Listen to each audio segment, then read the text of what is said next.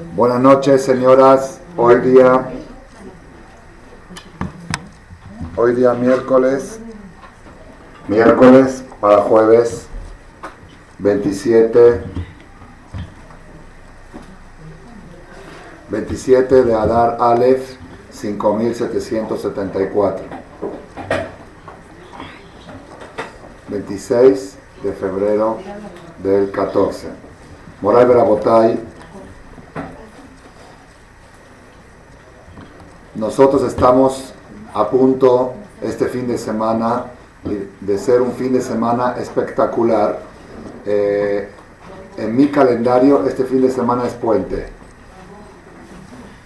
En mi calendario. Es un puentazo. Porque me voy, me voy de atrás para adelante.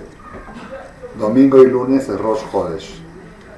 Domingo y lunes, sábado en la noche domingo y lunes, Rosh Chodesh Adar, Marbim Besimcha. Shabbat es Shabbat Shekalim. Salen dos Sefer. Empieza una serie de cuatro semanas que salen dos Sefer. Este Shabbat de Shabbat Shekalim anuncia Mahatzita Shekel. Viernes, bueno, viernes no es nada especial. Jueves, mañana, es Kippur como no se puede hacer Kipur Katán el sábado ni el viernes, se adelanta mañana. Mañana muchísima gente en el mundo ayuna el ayuno de víspera de Rosh Hodesh, que se debería hacer el sábado, pero el sábado no se hace, se adelanta al jueves. Pero aún aquellos que no pueden ayunar, si vienen a Selijot, mañana tenemos Selijot a las 6 de la tarde. Hombres, mujeres y niños es infalible. Y por si es poco, es una ocasión muy especial porque porque es Kipur Katán del mes número 13. ¿Mes 13? ¿En qué calendario existe el mes 13? Nada más en el nuestro. Una vez cada tres años. Estamos cerrando el mes 12. Esta noche es 27 del 12. Y el domingo a la noche va a ser 1 del 13. Vamos a entrar en el mes 13. Entonces por eso les estoy diciendo que es un puente sote. Para mí espiritualmente y cuando escuchen ustedes Hashem, esta charla van a ver por qué dije un puente sote, por qué estoy tan inspirado y emocionado y esperando este fin de semana. Si ponen el fin de semana largo, es un fin de semana larguísimo para mí, que empieza desde mañana. El que quiera ayunar, el ayuno a las 6 de la mañana, puede no comer algo antes. El que pueda, el que quiera, no es obligación, pero sí es muy, es a nivel mundial Mucha gente va a ayunar este, especialmente este Kipur Katán por la trascendencia de lo que representa, como vamos a explicar a continuación.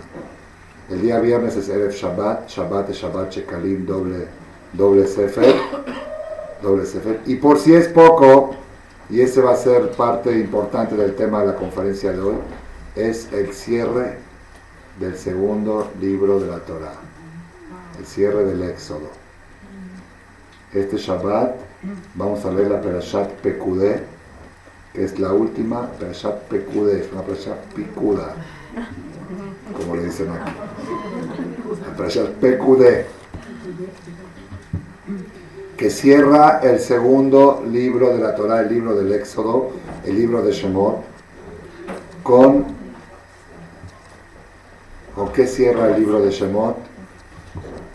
El libro de Shemot habla del éxodo, la salida de Mitzrayim. ¿Con qué cierra? Con la inauguración del primer templo de la historia. El Mishkan, Aedut, Behat, la Hodesh, Al-Yom HaHodesh Arishon, Behat, la Hodesh, Takim et Mishkan el Moed. Dice el Pasuk, Vayar Moshe et Kol y vio Moshe toda la labor que hicieron, Beinea Suota la revisó, que la hicieron exactamente como había ordenado Hashem exactamente así lo hicieron. Otam Moshe. Y los bendijo a ellos Moshe. ¿A quién? A todos los que se dedicaron a la labor del Bet HaMikdash, el Mishkan. Moshe los bendijo. ¿Qué bendición les dijo? Dice Rashi, les dijo, Yehi Ratzon Shetishre Shechina B'maasei Dechem que sea la voluntad que more la Shekhinah en la acción es del año pasado, yo quiero el de este año. Bueno, déjalo, pero a ver si encuentran el de este año, el azul. Que more la Shejina en las acciones de vuestras manos, Vino Amadonai Elohenu Alenu, Umaasei Adenu Konena Alenu, Umaasei Adenu Koneneu. Eso lo dijo Moshe Rabbenu en el Salmo 89. Es el final, el último paso. Tefilá de Moshe. Moshe le dio esta bendición el día de la inauguración del Mishkan. Y cada vez que vamos a hacer una mitzvah decimos Vino Am Adonai Elohenu Alenu, Umaasei Adenu. ¿Qué quiere decir Vino Am? Vino Am y que sea Naim, que es Noam, la dulzura, el agrado, que sea la dulzura de Hashem sobre nosotros, y Maasei Adenu, la acción de nuestras manos con Ena Alenu, establecela sobre nosotros, o Maasei Adenu con Eneu. ¿Qué quiere decir Noam?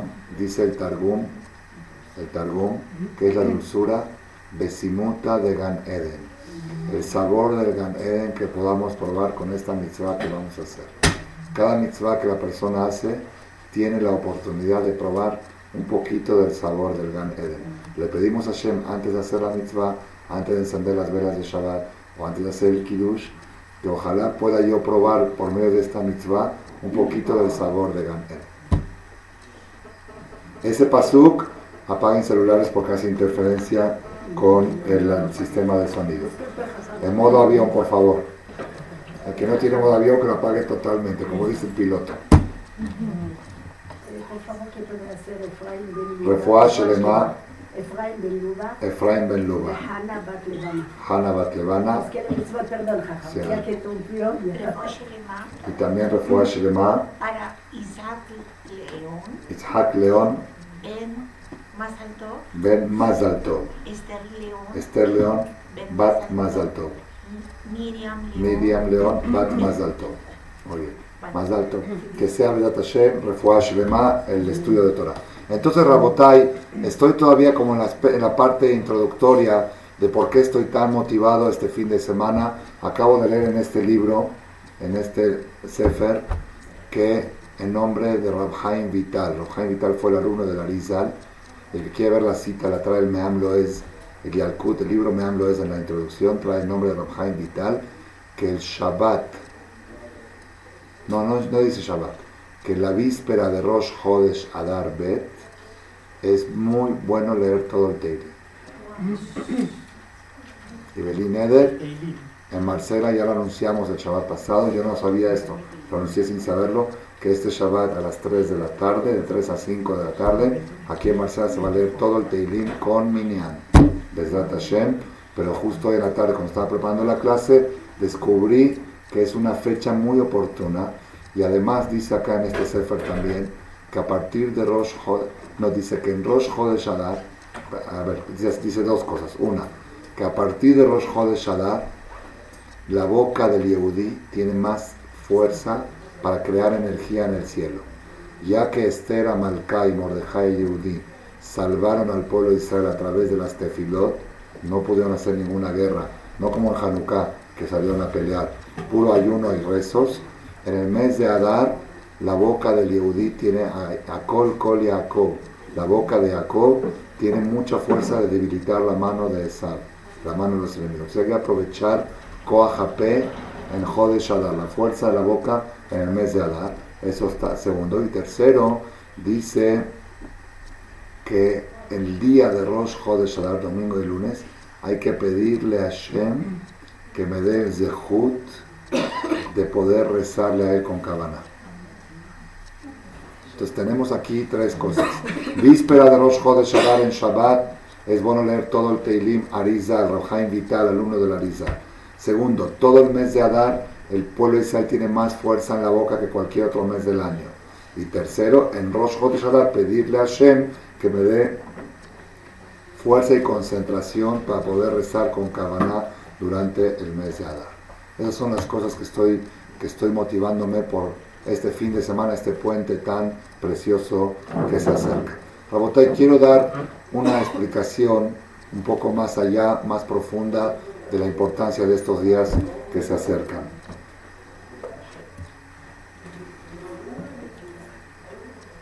Hay algo raro resaltante que en el mes de Adar, siempre en todos los años, resalta que justamente en el mes de Adar se leen las perashiot que hablan de la construcción del santuario,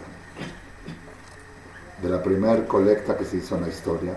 La semana pasada concentramos la de en la parte de Mishenichnas Adar, Marvin Besimcha, contamos la historia del Jafetz Haim en su segundo matrimonio, que dijo, me caso contigo, si me caso contigo voy a cumplir todas las obligaciones de un hombre hacia la mujer. El que se casa para dar, Marvin Besimcha, el que se casa para recibir, Tisha. Entonces por eso la esperación, la esperación de, del mes de Adar son las esperación donde hablan de la primera vez que Hashem anunció la colecta y Juli Terumá. Esa fue la de la Shah que hablamos el miércoles pasado. Hoy me quiero concentrar en un punto más profundo en lo que respecta al mensaje del mes de Adar con la construcción del santuario. El santuario y el mes de Adar tienen un punto en común y a eso quiero llegar.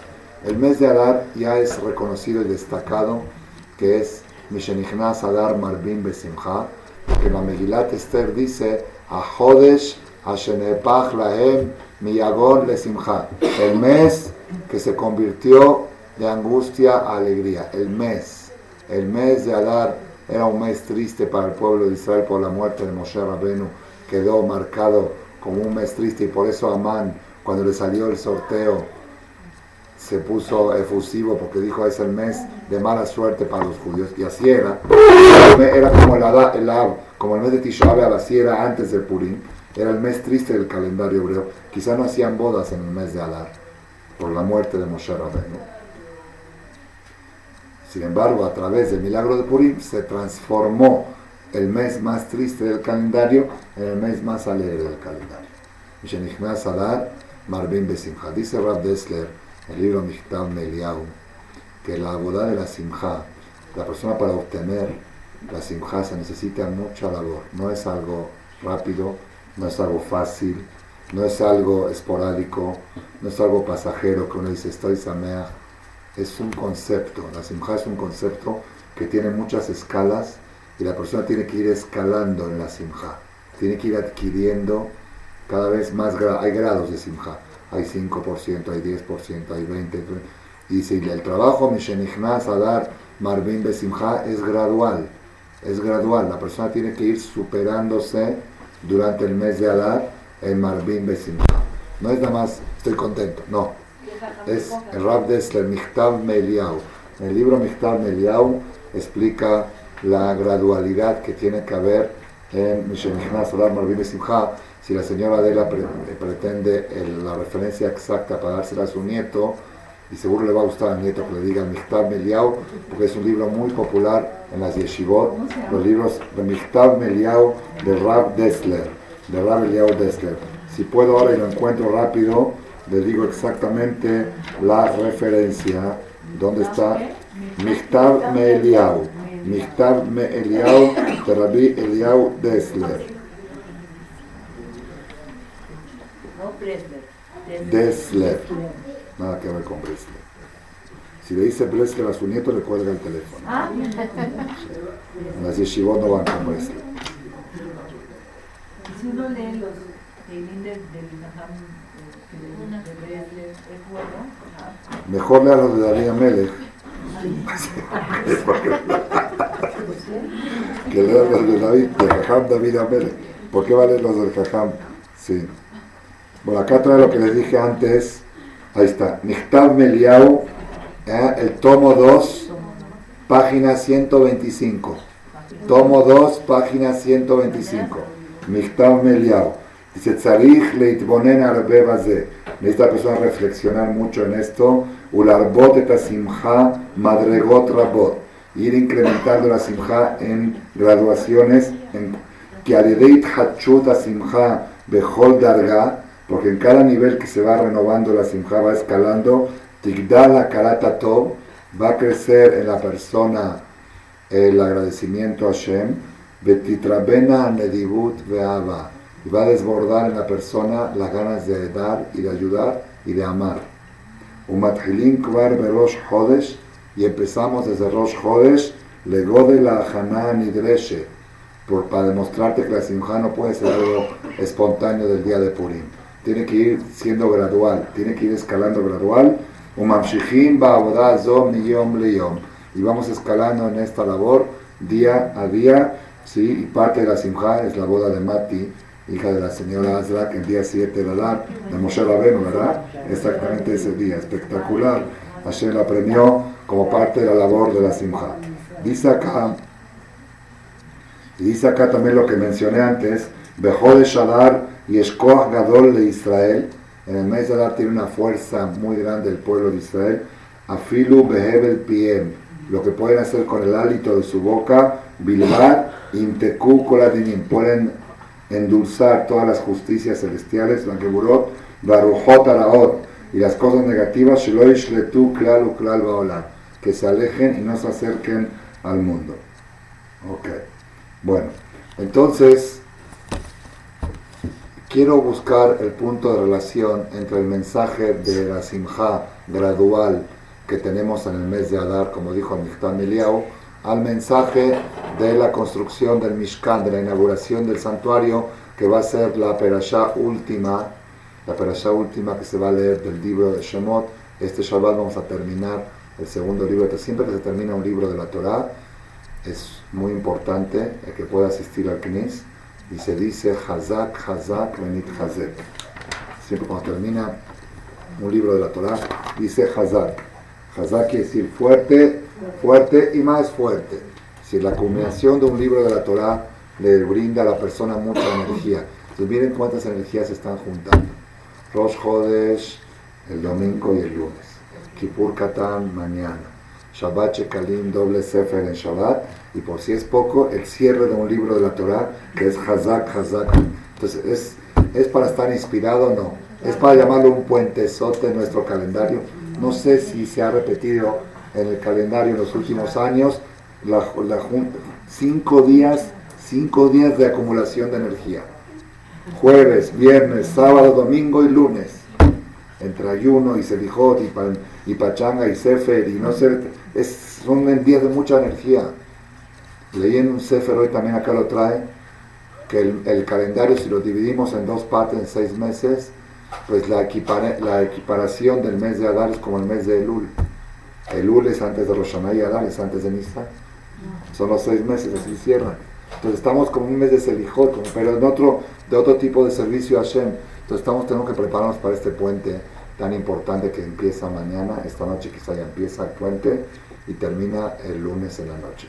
Que no pasen desapercibidos estos días, no se vayan a tarear que tiene cita con el doctor, que si no es urgente que la postere, que diga no, es puente, en puente yo no doy citas. ¿okay? En puente yo me dedico a disfrutar del puente. Disfrute del puente, así se va a llamar la conferencia. Disfrute del puente. No vayas a hacer, justo ahora se le va a ocurrir alguien, se le va a dar cita con un cliente, y con, con el arquitecto y con el esto, deja todo para después del puente. Ahora hay que disfrutar del puente. Ya todos están pensando qué citas tienen para mañana de cancelar, ¿sí? A mí también tengo un arquitecto para algo del templo, persiguiéndolo dos meses. Y me hizo cita para mañana, va a venir mañana a las 12. Eso sí lo voy a hacer, pues coincide con el Mishkan, coincide con el Mishkan. Vamos a arreglar algo arriba en el Con Arbit, en la noche, cuando oscurece. Entonces, Rabotai, quiero buscar el punto en común del mensaje de esta perashá que habla de la inauguración del primer templo de la historia, del Mishkan, con el mensaje del mes de Adar, porque ya tenemos cinco perashiot en el mes de Adar Aleph, hablando de la colecta para el Mishkan, los detalles y el mobiliario y todo, y ahora llega la cúspide cuando dice, Baijase Ananet Oel Moed, cubrió la nube al Oel Moed, Ujvod Adonai Malet a Mishkan. El honor de Hashem llenó al Mishkan, dice cosas impresionantes de lo que sintió la vibra, la energía que sintió el pueblo de Israel el día de la inauguración del Mishkan. Así termina el segundo libro de la Torah. El Ramban Nachmanides, en la introducción al libro de Shemot, de Éxodo, dice que la culminación de Yetziat Mitzrayim es con el Mishkan. ¿Por qué? Porque el pueblo de Israel regresó a la categoría de Sarai Menu, que reposaba la Shekinah encima de su hogar todo el tiempo. Todo se fue alejando con la esclavitud de Egipto. Salimos de Egipto cruzamos el mar, recibimos la Torah, pero hasta que no se construyó un lugar donde mora la Shejina ahí, no regresamos a la categoría de Abraham y Sara. Ahí fue el final de la redención.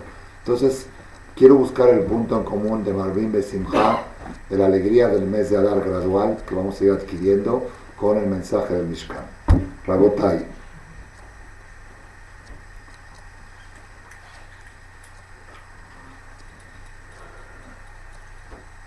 Jerusalén, hay un pasú que dice en el Salmo, el Salmo de los días lunes, que se dice, Yefenof mesos kolaretz, Ar Zion y Arquetet Zafon, Kiriat Melech.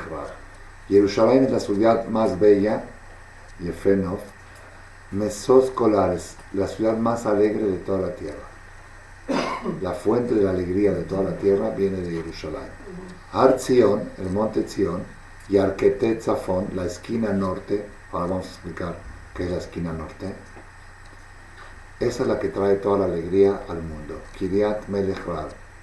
Está en el Salmo que se dice los lunes. Ayom Yom Sheni, Shir Mizmor Mekol, Gadol Adonai Mulal Meod, Ben Fenov Mesos Kolaret. El Midrash trae, Midrash es Talmud que analiza los versículos, trae Maase Be'arabi sucedió con un árabe, un que escuchó que Jerusalén es la ciudad más alegre de la tierra. Dijo, si Jerusalén es la ciudad más alegre de la tierra, seguro ahí se puede vender mucha mercancía. El árabe entiende solamente lenguaje comercial. Si dice la ciudad más alegre, es porque hay comercio. Entonces él llevó su mercancía, la que llevan los árabes, a Jerusalén a vender y no vendió una pepita. Estuvo una semana ahí, no vendió nada. Dice, esta es la ciudad más alegre del mundo, esta es la ciudad más deprimiente del mundo, no se vende nada. Fue a consultar con los rabinos. ¿Me pueden explicar qué quiso decir que la ciudad de Jerusalén es la más alegre del mundo? ¿Qué quiso decir el rey David? Dice, sí, te voy a explicar. Dice, una persona comete faltas, comete pecados y está triste, está angustiado y no sabe cómo liberarse de esos pecados. Entra a Jerusalén, va al Betamigdash, trae los korbanot, los sacrificios adecuados, apropiados para cada falta que uno comete, entra sucio y sale limpio. Esa es la alegría de toda la tierra. Por eso Jerusalén es la alegría de toda la tierra, porque es el lugar donde la persona entra sucio y sale limpio. Así les dije a los ajamim a este goy. Yo no sé si el goy entendió, pero lo escribieron en el Midrash para que yo, Shaul Malek, lo entienda y se lo diga a ustedes en la clase. El árabe no sé si lo entendió, pero ustedes sí lo van a entender con la explicación que vamos a dar ahora. Rabotai, uno puede decir, bueno, sí, la persona que cometió una falta se siente angustiado, se siente acongojado y entra al templo y ya se desahoga y se calma la conciencia. No es así. No es calma de conciencia, no. Es algo mucho más profundo, mucho más profundo. Y esto es lo que tenemos que saber nosotros en las puertas del mes de Adar 2, Adar Bet, que es el doble alegría, Adar Aleph y Adar Bet. En, en el puente que conecta entre Adar Aleph y Adar Bet, es muy importante que sepamos este secreto que poca gente en el mundo lo sabe. Hay un concepto mundial que se llama la angustia existencial. Angustia existencial quiere decir la tristeza sin explicación, sin causa. Cuando una persona tiene un problema y está triste, dice estoy triste porque tengo este problema.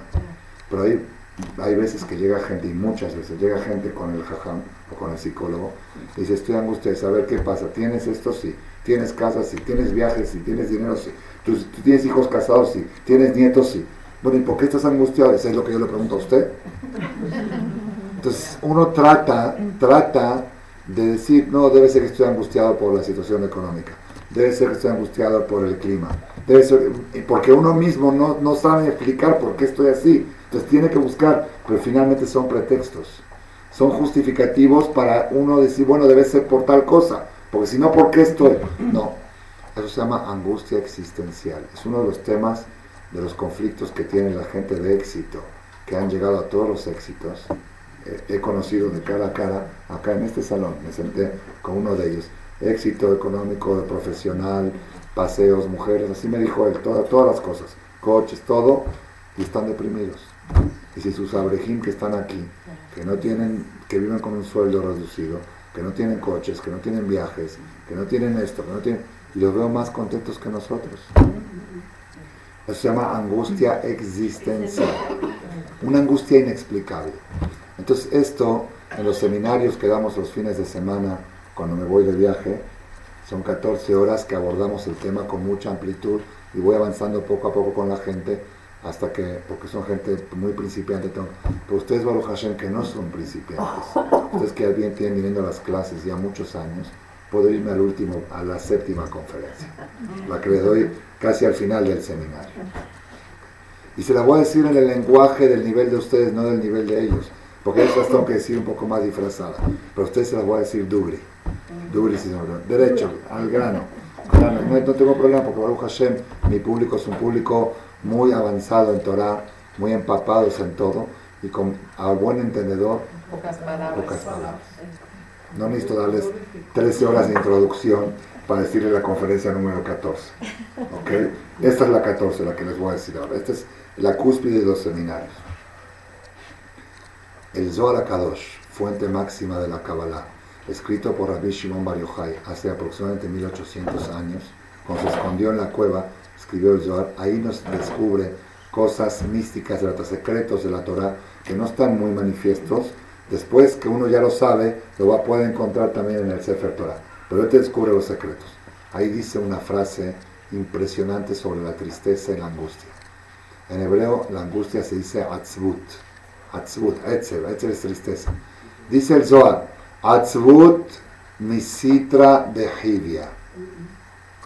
La tristeza es del veneno de la víbora. Tres palabras. Tres palabras mágicas que si la humanidad las supiera, tendrían la receta cómo resolver el problema de la angustia existencial.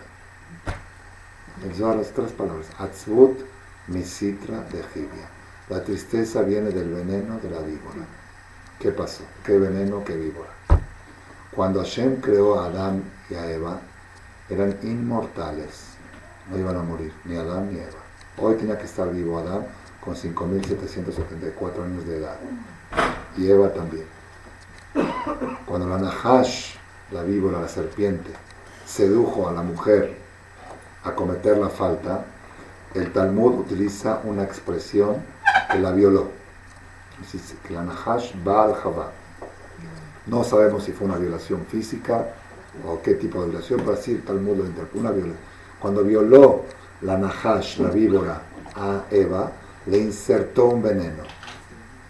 Y ese veneno que le insertó, cuando tuvo relación Eva con Adán, se contagió. Es veneno. Otra vez, no sé si es algo físico, es un tipo de veneno, se contagió. Ese veneno es el que provoca la muerte.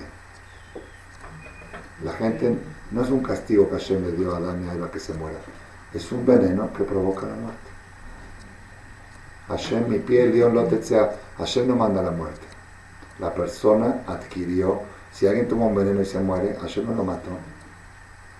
La persona al haber comido del fruto prohibido y transgredió la palabra de Dios, adquirió ese veneno, contagió a su marido de ese veneno y de ahí viene la muerte. Y nosotros lo recibimos de manera hereditaria. Como todos somos Bene Adam, hijos de Adán y Eva, heredamos en los genes ese veneno. Una persona puede preguntar, ¿y yo qué culpa tengo de que mi abuelo se envenenó? No es pregunta, porque no es culpa. Hay enfermedades hereditarias no es culpa. Si uno va con el doctor y dice, es que tu abuelo, ¿qué culpa? No es culpa, es hereditario. No es culpa, es una realidad. Pero aparte, el que quiera preguntar qué culpa tengo, solamente quien lo puede preguntar, aquel que no cometió ningún veneno extra. Aquel que en su vida no acumuló más. La persona con cada falta que comete incrementa el tamaño de la infección, del veneno.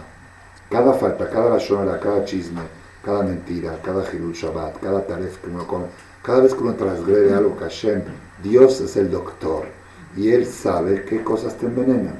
Cuando Él te dijo esto te envenena y tú vas y lo, lo haces, te estás, estás creciendo tu capa venenosa. ¿Está bien? Entonces, aquella persona que no, nunca habló ningún chisme, nunca habló mal de nadie, nunca dijo ninguna mentira, y nunca comió ningún taref, nunca hizo ningún Hilul Shabbat, y nunca habló en el templo, y nunca esto, nunca se manchó, esa persona se puede quejar y decir, ¿qué culpa tengo yo de lo que hizo? Dice la camarada que solamente cuatro personas en la historia murieron por el veneno hereditario. Solamente cuatro, Ambram, Ishai, la camarada trae los cuatro. Hubo cuatro tzadikim en la historia que no tenían ningún veneno propio y se murieron solamente por el veneno de Adán y Eva. Solamente. Esos cuatro podrían quejarse. Ambram, Ambram, el papá de Moshe, y Shai, el, el papá de David Amelech, y no me acuerdo los otros dos, Benjamín, creo. La matra. Arba, Arba Metu Beetio Shel Nahash. Solamente cuatro tzadikim en la historia fallecieron por el veneno del Nahash. Que no tenía, no tenía ningún veneno propio. El propio Moshe Rabbeinu sí tenía veneno propio. Las cinco faltas que cometió. Entonces, Rabotai, volvemos al tema. Todos los seres humanos somos portadores de ese veneno. Cuando el pueblo de Israel llegó a Ar Sinai, Ar Sinai, la fuerza de Matán Torah, el fuego que había en el Ar Sinai y todo ese mamad fue un libún, fue una, ¿cómo se puede traducir? Una, esa otra palabra. No, no, no, no, no. Una esterilización. Así como cuando tienes un objeto taref y lo pones al, gracias, lo pones al rojo vivo, lo pones al fuego vivo, se le quita toda la tumba que tiene. El pueblo de Israel entró al rojo vivo, a Ar Sinai, y ese mamá al Sinai, esa sacudida, hizo que se les pula todo el veneno de la víbora y ya no iban a morir. ¿Ya? El pueblo de Israel después de matar Torah, Anía Marti, Elohim, Atemo, una León, iban a ser inmortales porque se les pulió el veneno. Después de 40 días hicieron el becerro de oro. El becerro de oro era la víbora en versión 2. La, víbora, la versión 2 del pecado de la víbora era el Egel. Y volvieron a adquirir el veneno y otra vez Kadante Mutun, Ujajal tipo. Nada más que aquí hay una diferencia, que en el primer, la primera víbora la provocó la mujer y la segunda la mujer no participó. El veneno que hay hoy es el el que el hombre trajo al mundo. El primer veneno la mujer contagió al hombre, el segundo el hombre a la mujer. Así que cuidadito con los hombres que acusan a la mujer que ellas trajeron la muerte al mundo. Ellas trajeron la muerte hasta el año 2448. Del 2448 al 5724, todos los que mueren es por culpa del hombre. Para que les digan, conste, para que les digan, okay. Bueno, para los hombres van a decir, pues ustedes empezaron. Bueno, eso es otro tema. Siempre van a tener la respuesta, no importa. Por eso le regalaron a la mujer Rosh Jodes. Rosh Jodes es una fiesta que se le dio más a la mujer que al hombre. Acostumbran las mujeres a no hacer trabajos, eh, trabajos de costura y de esto en Rosh Jodes, porque es exclusivo para ellas como premio por no haber participado en el pecado del cerro de oro, que fue cuando los hombres adquirieron nuevamente el veneno y se lo contagiaron a la mujer. Entonces, hoy en día, hoy en día el veneno que tenemos, la parte hereditaria viene del becerro de oro. Y aparte lo que se acumula que nosotros vamos agregando a esa infección. ¿Estamos de acuerdo? Ahora, acá viene otro hirush que tenemos que saber. No solamente la muerte viene de ese veneno, también las enfermedades. La enfermedad, dice la Gemara, es una muerte parcial. ¿Qué es una enfermedad? Cuando una persona tiene un problema acá en el dedo, porque algo está muerto, que algo está opaco, le falta vitalidad y eso provoca que se enferme, que se marchite, que algo. Entonces todas las enfermedades también vienen resultado del veneno. ¿Está bien? Hasta aquí es sabido por mucha gente. Esta parte tercera es novedosa.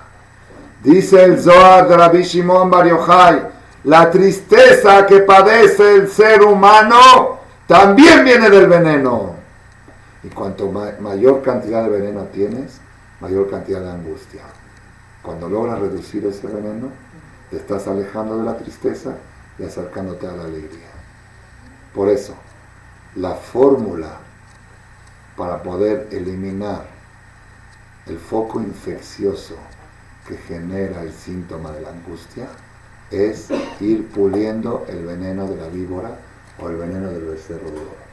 Cuanto más puedas pulir y limpiar ese veneno, reducirlo, evitarlo, evitar de crecerlo más y lo que ya tienes ir puliéndolo, entonces estás reduciendo, quiere decir, en otras palabras, limpiar pecados es sinónimo de alegría y agregar pecados es sinónimo de tristeza. Entonces cuando nosotros nos acercamos a la terapia de la alegría, el punto en común es, tienes que ir reduciendo el veneno de la víbora. ¿Cómo se reduce el veneno de la víbora? En los tiempos del Bet Amigdash, ¿cuál es la función principal del templo? Dice la Gemara, ¿por qué se llamó el templo Lebanón? Un apodo del templo es Lebanón, no es Líbano. El templo no está en el Líbano, viene, viene de Leven, Leven, de Labna. ¿Qué es Leven? La Shemó Lebanón. ¿Por qué el templo se llamó Lebanón? Peneshe malvina bonotem shel Israel, porque blanqueaba, blanqueaba, blanqueaba los pecados del pueblo de Israel. El efecto, el objetivo principal de los templos de Jerusalén y de Moshe Rabenu era limpiar, blanquear. ¿Y para qué quiero limpiar y blanquear? Porque todos los problemas que hay en la humanidad vienen de esa mugre, de ese veneno. Y cuanto más pueda yo reducirlo, estoy beneficiándome a mí, a mi familia y al mundo. Ese, esa es la alegría espectacular que había en Jerusalén, en el Bet Amigdash. Eso quise que uno entraba sucio y salía limpio. No es nada más limpiar el cargo de conciencia. Entras con un tamaño de infección. Es como que uno entra a un hospital con problemas y sale, sale desinfectado, desintoxicado, sale purificado y se siente, ah, qué rico, antes me sentía, me dolía acá, me dolía allá, y ahora me siento rico, así, así se limpia la persona cada vez que entraba al templo al Betamigdash. Entonces, por eso, cuando llegamos al mes de Adar, que es el mes de la alegría, siempre, cada año, se va a leer junto con eso la construcción del templo. Para si tú quieres saber cuál es la clave para estar alegre, cuanto más logres limpiar, lebanón, blanquear, ¿cómo se llamaban los corderos que se traía?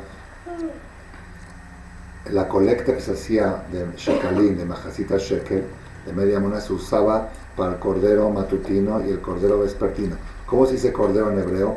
Keves. Etakeves sejata seba boker, betakeves ashemita seben arban. Un cordero en la mañana y un cordero en la tarde. Dice la Gemara, jamás durmió una, jamás durmió una persona en Jerusalén con un pecado encima. Porque el cordero de la mañana limpiaba todos los pecados de la noche y el cordero de la tarde limpiaba todos los pecados del día. Lama nikreu shemam kebasim. ¿Por qué se llaman los corderos kebasim? Shemechabesim. En hebreo, tintorería se dice mahbesa, kvisa. Shemechabesim avonoteem shel Israel. Cordero se escribe keves con sin y kevisa con samech, pero se pronuncian igual. Keves mejabes. El cordero limpia, es tintorería. Esos sacrificios que habían en el templo tenían un solo objetivo, limpiar el veneno de la víbora, que es lo que te distancia del Creador. Y al estar distanciado del Creador, estás distanciado de la fuente de vida, que al final eso provoca la muerte. Mientras eso provoca enfermedades y mientras eso provoca angustia y tristeza. Cuanto más logras reducir ese foco infeccioso, más cerca de la salud estás y más cerca de la alegría estás. Por eso la esperación de Mishkan coinciden con el mes de Adar. Y esto, Rabotai, después que ustedes escucharon este mensaje, lo van a encontrar en todas partes. Por ejemplo, por ejemplo, después de Yom Kippur, viene Haga Sukkot. Sukkot es Man Simhatenu. No puedes llegar a Sukkot si no pasaste por la tintorería de Kippur. No es imposible. Si estás cargado con toda la mugre que tienes, no puedes llegar a Simhatenu. Entonces primero te tengo que hacer tintorería de Kippur y luego llegas a Sukkot. Yom Kippurim, ¿qué Purim? Es casi como Purim. Purim es más. Porque en, en Sukkot son siete días de alegría. Purim es un mes de alegría.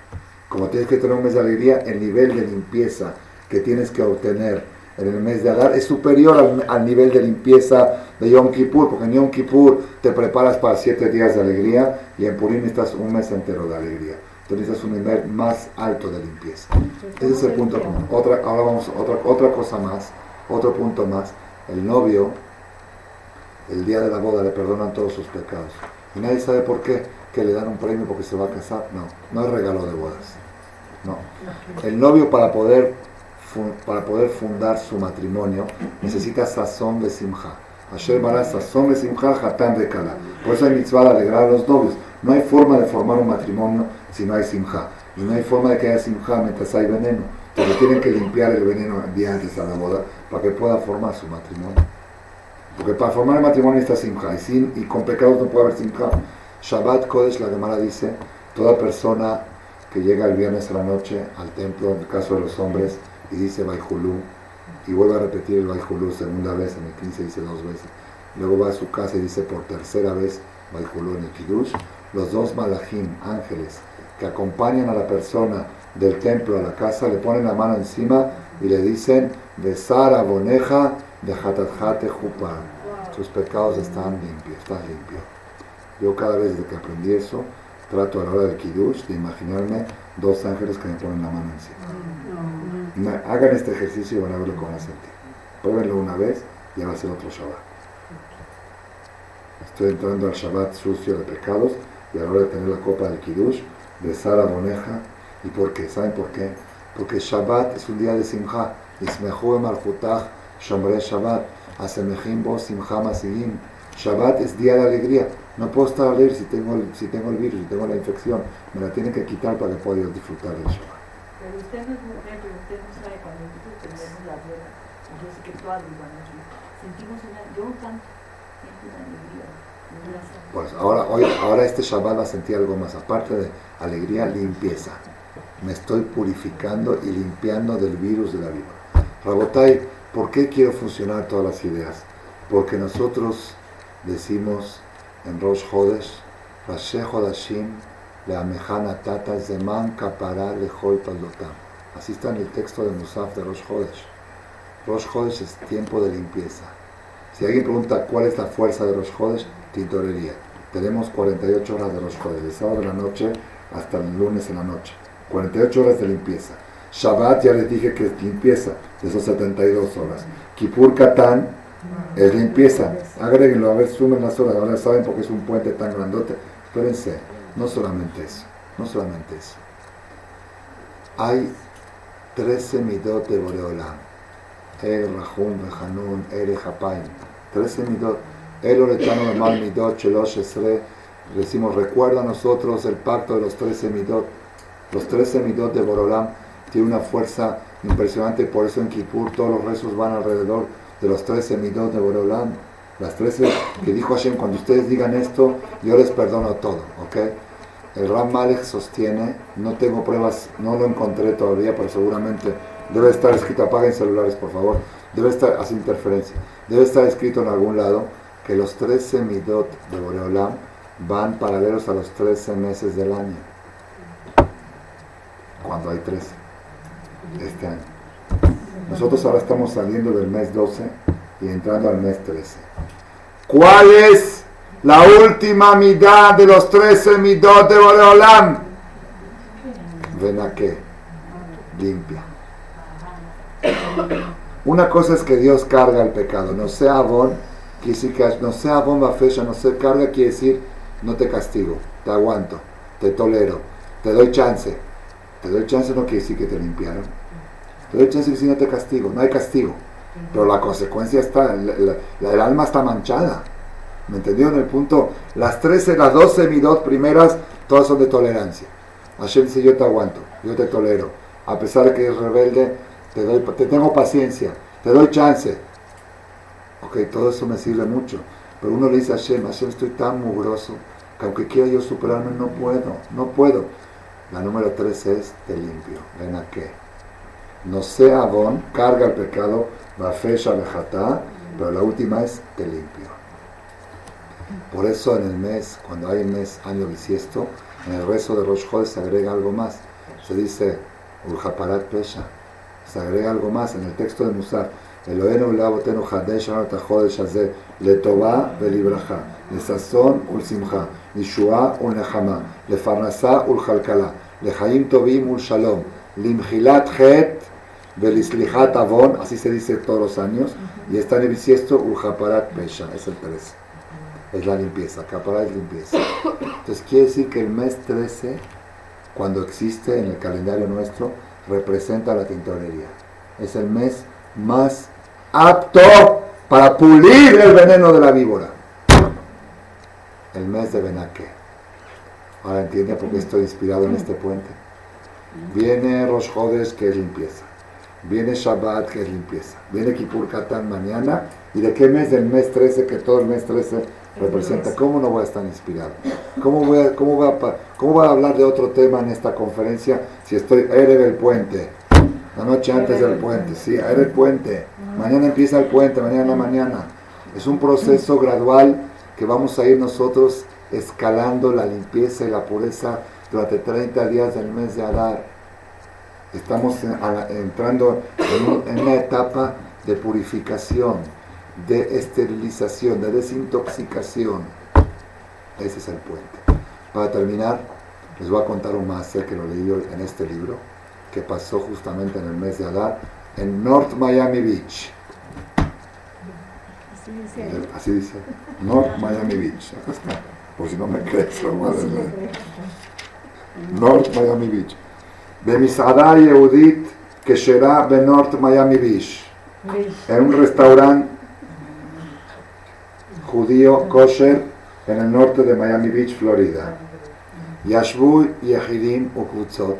Estaban sentados algunas personas y algunos grupos de personas cenando, tranquilos, calmados. Había un grupo de señoras que habían ido a cenar en Rosh de Shadar, por eso toda la historia hoy. Y un grupo de estas señoras religiosas, están comiendo kosher, se fueron a, a- a cenar ahí y estaban quejándose con el mesero. El mesero era un muchachito paisano, pero no religioso. Estaban quejándose porque estaba muy tardado el servicio. No llegaba la orden, habían dado la orden, no llegaba, quejándose. Entonces el muchacho luego, se defendió. Dijo, eso no depende de mí, depende del chef, depende de la cocina. Le echó la culpa a la cocina. Pues las mujeres se enojaron más, porque como que se está deslindando de responsabilidad. Y le echaron más aceite al agua y empezaron a gritarlo, a insultarlo, dijeron cosas muy feas. Al lado de esa mesa estaba un jaján que se llama Rab Efraim Shapira con su familia, también cenando en la ciudad de Rosh Adar, pero a él le chocó mucho el, el Rab de la Keilah Sharet Tefillah, Shelita, con su familia, y cuando vieron el panorama este de cómo estaban ofendiendo al mesero, ¿sí?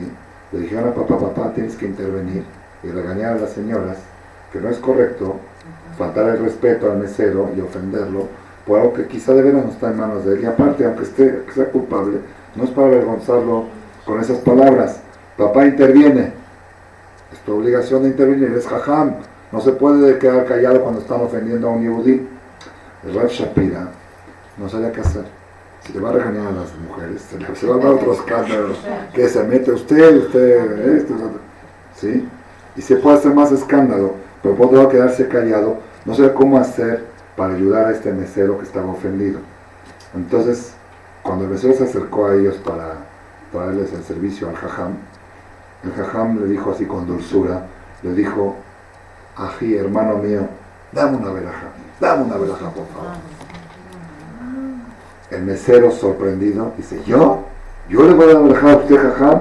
Al revés, usted me tiene que dar una veraja a. Dice, no, por favor, tú dame una veraja, tú dame una veraja.